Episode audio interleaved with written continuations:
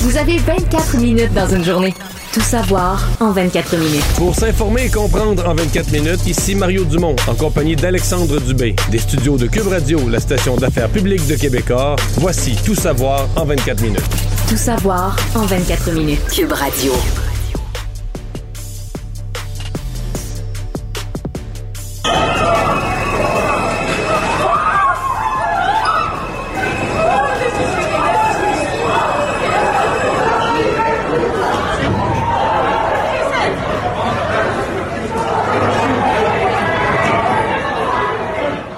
Alors, c'était ce matin dans le métro de New York, qui était environ 8h24 minutes euh, dans la ligne entre Brooklyn et Manhattan lorsqu'un tireur a d'abord déclenché une grenade fumigène, a ouvert le feu. Le bilan quand même est lourd, là, 16 blessés, dont 10 par balle et 5 qui sont toujours euh, à l'hôpital avec des blessures graves. On rejoint tout de suite Mario en direct de New York, le correspondant de TVA Nouvelle à la Maison Blanche, Richard Latendresse. Euh, donc, Richard, racontez-nous un peu là les, les derniers développements là. Ben, les derniers développements, ce qui est intéressant, Alexandre et Mario, là, premièrement, moi, je suis tout à côté de la station où est survenu cet incident-là à 8h30 ce matin. En pleine heure de pointe, on imagine la, panique que ça a créé, tout ça. Les, sons qu'on a fait entendre plus tôt euh, traduisaient bien euh, euh, ce qu'on pouvait vivre dans le métro à ce moment-là. Ici, tout autour, là, il y a une très forte présence, présence policière, mais les gens ont recommencé à vivre à la normale, se promènent d'un côté comme de l'autre, parce que ce qui est particulier comme situation avec cette grenade fumigène avec ses tirs dans le métro, c'est que le suspect est toujours au large. Le, suspect a réussi à, a à partir. C'est un homme euh, qu'on identifie comme étant afro-américain, un noir, 5 pieds 5, donc pas très grand, un peu baquet, nous dit-on, qui portait une veste verte. Euh, et il est il a réussi à se sauver, mais c'est pas clair de quelle façon. C'est-à-dire, est-ce qu'il a euh, tout simplement, il est sorti de la station dans le chaos qui était que ça créé, mais c'est même, peut-être pas impossible qu'il est monté dans un train, alors que, ce train-là était en gare à l'arrêt de la station au moment où tout ça est survenu. Il s'est en allé par la suite et réussi à se faufiler parmi les gens. Euh, toujours est-il qu'on en est là. Ce n'est plus, euh, ce n'est pas un suspect qu'on considère dangereux euh, comme un tireur actif, mais plutôt comme un suspect. Et c'est pour ça que, du coup, par extension aussi, ce n'est pas perçu comme un acte de terrorisme, mais plutôt comme un, c'est sûr que c'est un acte qui a créé de la terreur, mais plutôt comme une fusillade, comme il y en a tant d'autres euh, aux États-Unis au cours des, il y en a eu tant d'autres au cours des derniers mois. Mais qui pourrait être motivé, qui pourrait être motivé par quoi, Richard? Pardon? Qui pourrait être motivé par quoi? Parce que c'est quand même euh, incroyable de, de, se mettre à tirer sur les gens dans un wagon de train. Le problème, Mario, c'est que pour l'instant, ce serait qu'une hypothèse parce que lui n'a laissé aucune trace, n'a laissé aucun papier, n'a pas envoyé de message sur les médias sociaux. Alors, on n'a absolument rien pouvant nous donner une idée du, de la volonté ou du motif derrière tout ça. Le gars est, entré dans la station de métro. Il avait avec lui donc cette grenade fumigène qui, qui lui a permis de se cacher. Il, avait, il portait un masque à gaz. Et puis il a tiré, comme le disait Alexandre, faisant donc ses dix blessés par balle, cinq dans un état sérieux. Mais la vie d'aucun de ces blessés-là n'est euh, n'est en danger. Et euh, six autres personnes ont été blessées de différentes façons, peut-être dans la panique, euh, peut-être aussi par des éclats que les balles auraient pu faire par la suite. Alors, une situation qui, est particulière, qui est en développement. Richard La Tendresse, qui nous parle en direct euh, de New York euh, aujourd'hui. Merci beaucoup, Richard. Ça fait plaisir. Et encore une fois, je vous le dis, les gars, ce qui est intéressant de relever, c'est que c'est une réalité très américaine, malheureusement, ces mhm. temps C'est fusillades qui se multiplient et ce sentiment d'insécurité qui règne de plus en plus dans le métro de New York, ça ne va faire que s'accentuer, malheureusement, avec ce qui est survenu ce matin. Ouais, c'est clair. Salut, Richard. Au revoir. OK, bye bye, à la prochaine particulier comme climat, euh, Mario, ouais, je comprends. Puis de l'autre côté, Richard nous dit ça, mais en même temps, Richard dit aussi, euh, la vie, euh, je l'ai lu, le dire, la vie reprend mhm. son cours. Ben New York, c'est une grande ville. Évidemment, ça arrive à Brooklyn, dans une station de métro, dans l'ensemble du grand New York, puis de l'île de Manhattan, mais tu sais, la vie continue normalement. Ben, il faut que ce soit ça aussi. Là. Tu ne peux pas arrêter toute la vie pour ça, mais mhm. c'est c'est New York. Par contre, je, je, je les gens qui l'ont vécu, je veux dire, écoute, une fusillade, j'imagine, c'est paniquant partout, mais, euh, tu sais, le, métro, tu sais, t'es vraiment dans un environnement fermé, tu sais, il y a les escaliers qu'il y a vers les portes qu'il y a, mais c'est des issues limitées.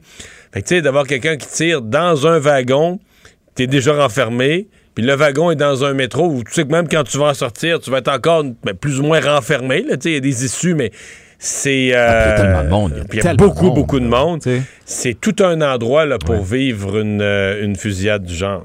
Ouais, t'as entièrement raison. Puis là, ben, comme Richard nous, nous le décrivait très très bien, c'est que là, il y a une chasse à l'homme. On, on, est à la recherche de cet individu-là. La piste terroriste qui aurait été écartée, euh, mais il y a quand même là, des... Euh, comment je pourrais dire un, processus à suivre dans cette enquête-là. Et Paul Laurier, euh, l'ancien policier de la Sûreté du Québec, a suivi avec attention ce qui se passe à New York. Je te le fais entendre.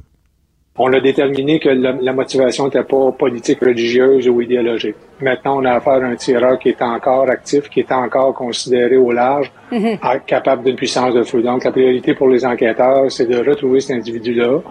On a déjà une description, on a déjà des caméras. On parle d'un acte prémédité. Ouais, prémédité parce qu'il était, euh, il était quand même là équipé, équipé oui, puis il avait traîné, euh, il, a, traîné une bombe fumigène. je pense pas que mhm. les gens, ben une arme à feu non plus, mais une bombe fumigène c'est encore plus, il y a une rareté. Il faut dire que c'est quelque chose, il faut que tu te sois procuré avec une intention là. Ouais, une fusillade Mario, on en a une aussi à Montréal ben aujourd'hui. C'est dans Saint-Léonard, c'est un proche des Hells qui a été criblé de balles à l'intérieur de son véhicule alors qu'il était pour entrer dans un lavoto. Ça s'est passé un peu avant 11 heures là, dans un, terrain commercial sur le boulevard euh, sur euh, le boulevard métropolitain Est, donc pas très loin de l'accordaire. Et selon les infos de notre collègue Maxime Delan, euh, la victime, euh, c'est Stéphane Dupuis. C'est un membre de la garde rapprochée d'un ancien Hells, Mario Brouillette, un homme que la police considère comme un acteur influent du crime organisé au Québec. Donc, il y a un, tireur qui, semble-t-il, aurait surgi de nulle part, le criblé de balles. Selon les informations qu'on a, il aurait été atteint par au moins huit projectiles d'armes à feu au haut du corps, transporté à l'hôpital dans un état très critique. On aurait pratiqué des manœuvres de réanimation en, pendant son transport en ambulance. Et pour ce qui est du tireur, il s'est enfui, mais on a retrouvé un véhicule incendié pas très loin d'une rue résidentielle dans le coin. Souvent, c'est une signature du crime organisé. Ouais, ouais. Pas hein? mal, hein? On a vu ça dans le passé. Et euh, il n'y a pas eu d'arrestation comme telle. Mais c'est pas la première fois que Dupuis était la cible d'une tentative de meurtre. C'est arrivé dans le passé, entre autres en octobre 2020, à Laval. Il avait été atteint par balle dans le quartier Vimont. Euh, considéré comme un proche de la bande de motards, mais n'a jamais été un membre officiel. Il avait plusieurs antécédents criminels à son actif. Donc, on gardera un œil sur son état de santé, euh, Mario, mais c'est quand même un autre règlement de compte là, dans le monde, dans le ben, monde criminel. Surtout, moi, c'est surtout des règlements de compte, tu comprends? Place publique en plein jour. Exact. C'est ça. Sur la place publique, euh, tu es sur le bord de la 40, euh, une, station-service avec une espèce de lave-auto. Euh, tu es en 10h30 le matin. c'est la vie normale. Les enfants sont à l'école. Puis bon, dans ce cas-ci, on n'a pas tiré à tort et à travers. On a tiré sur un véhicule. On visait clairement quelqu'un. Mais bon, c'est quand même assez quand même assez, assez particulier là, ah dans une ville comme Montréal qu'on disait il y a quelques années tranquille. Ouais.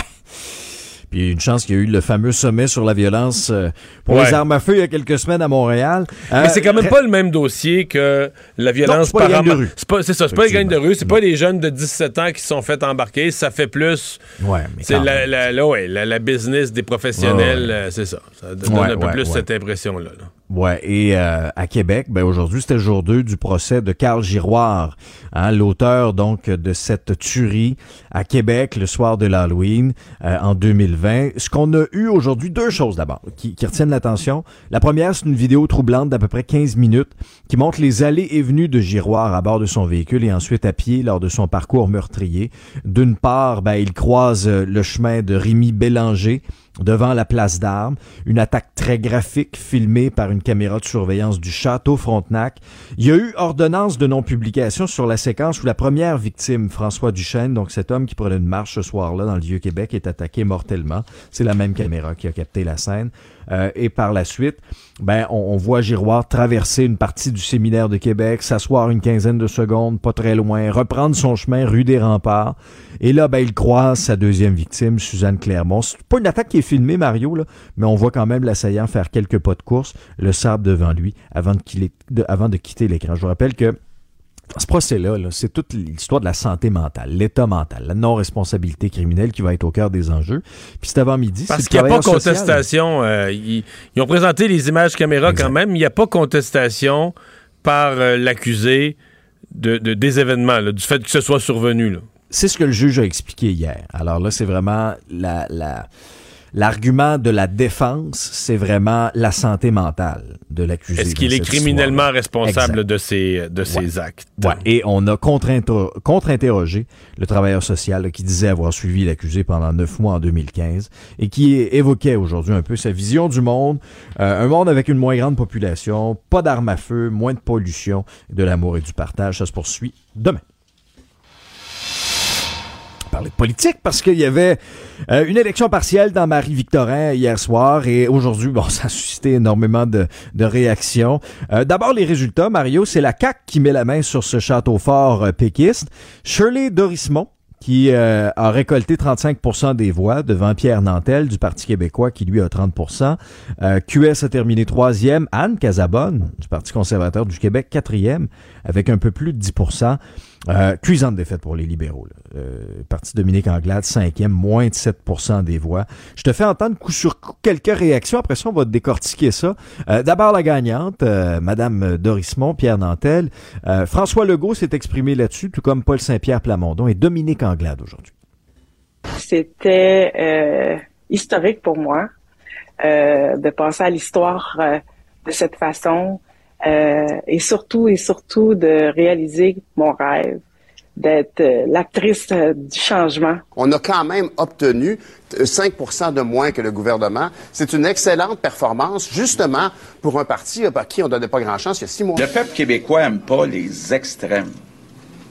Le peuple québécois veut du changement, mais il veut que ça se fasse dans l'ordre, de façon responsable. J'ai regardé comment notre organisation s'est comportée.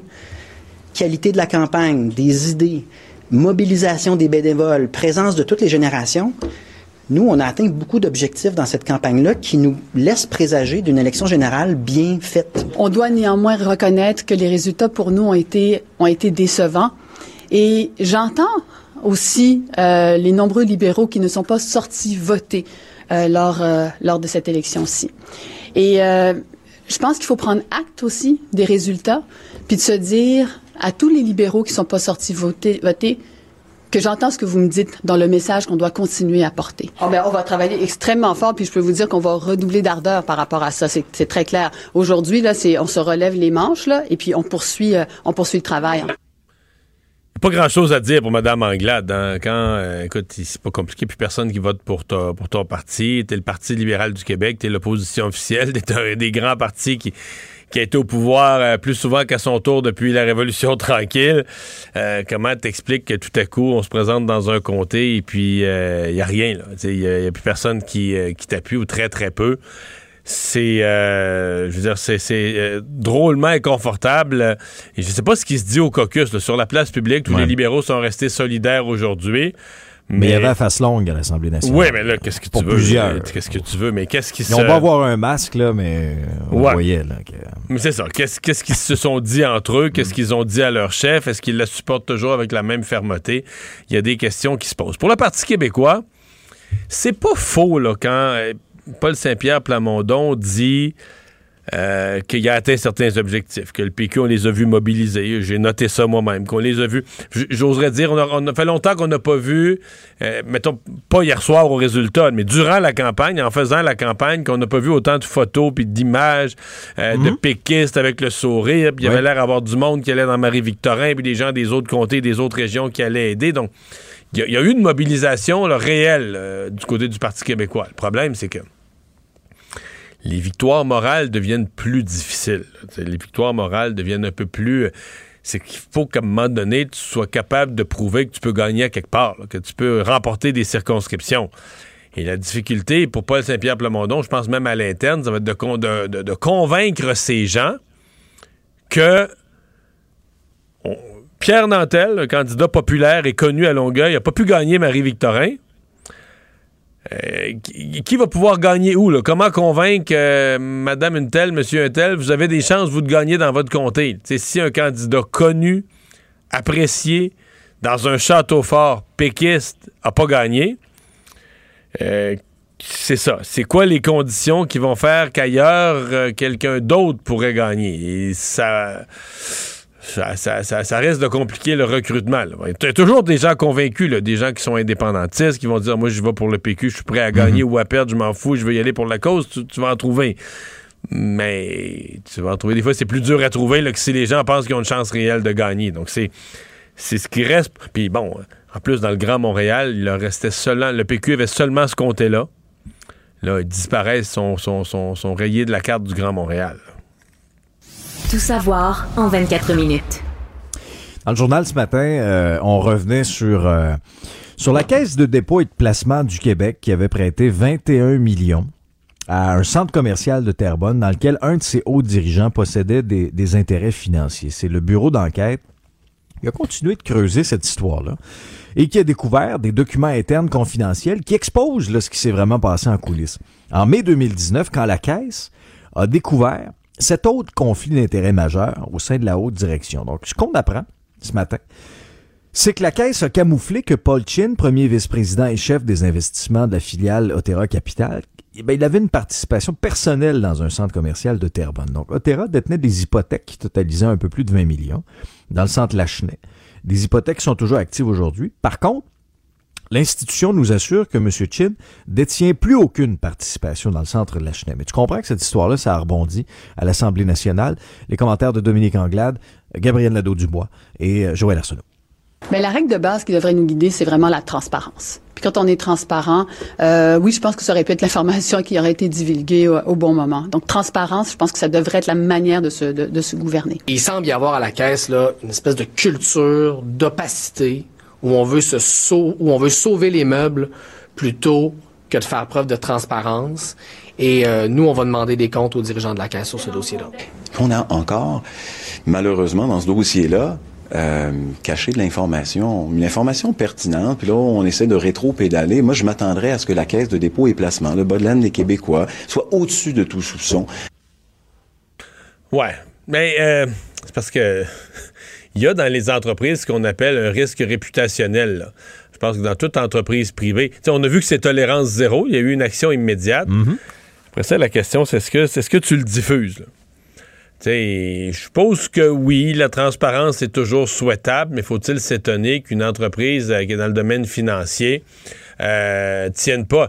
Mais je trouve je suis rassuré d'un côté de voir que ça n'a pas été toléré, que l'action, même si c'était pas public, il faut quand même dire la vérité. Là, ça aurait été bien pire si ça avait coulé dans le journal et que la caisse avait réagi parce que c'est dans le journal. Si la caisse avait, c'est ça, si la caisse avait toléré l'inacceptable mm. et avait cessé de tolérer l'inacceptable parce que là, ça devient public, ça, ça serait épouvantable. Là, ça n'a pas été toléré, mais ça n'a pas été diffusé. Ceci dit, je trouve qu'il y a quand même quelque chose un peu amateur, là, tu sais un petit projet de ça, ben, un petit projet. Pour la caisse, c'est un mini projet. Là. La caisse, c'est gigantesque, des, centaines de milliards maintenant de notre argent.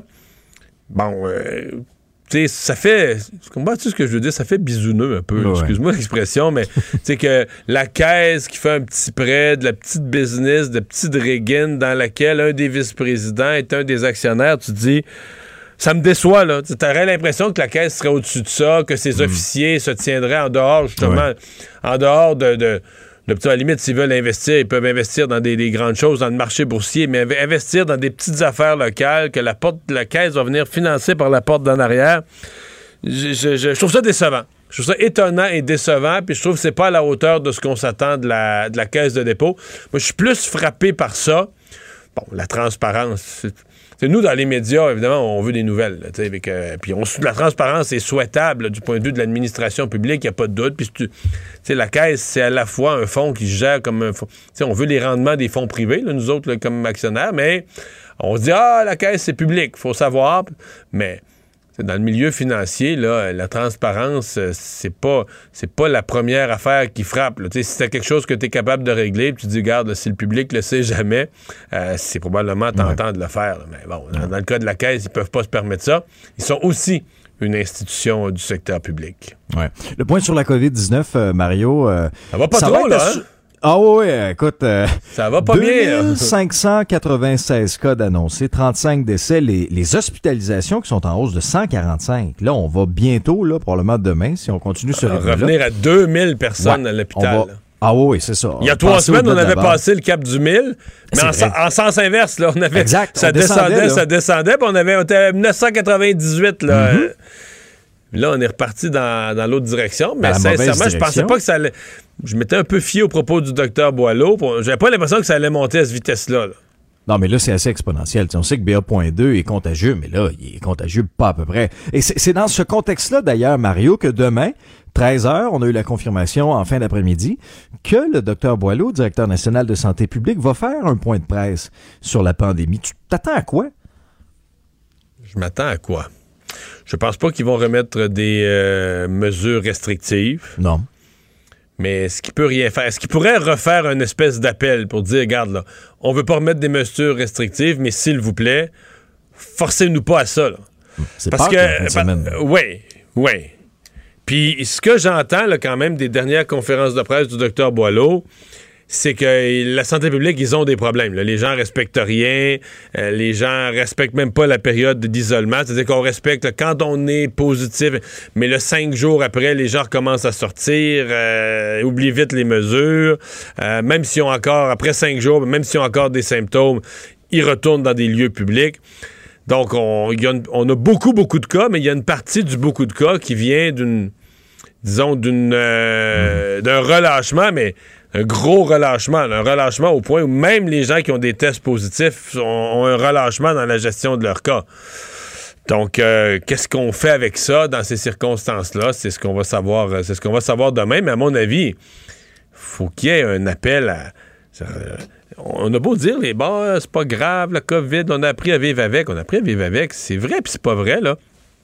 Il n'y a rien qu'on puisse faire pour empêcher que quand les gens sont hospitalisés pour la COVID, ils prennent un lit et que ce lit ne soit plus disponible pour des gens qui doivent avoir, c'est la personne qui devait avoir sa chirurgie demain matin, là. Ça ben, reste une réalité encore. Ben, le délestage, quoi. Ah Donc, la personne qui doit ah avoir sa chirurgie demain matin, ben là, elle vient d'être appelée, là, 15 minutes avant qu'on. Il y a 15 minutes, elle vient d'être appelée pour se faire dire, ben là, laissez faire.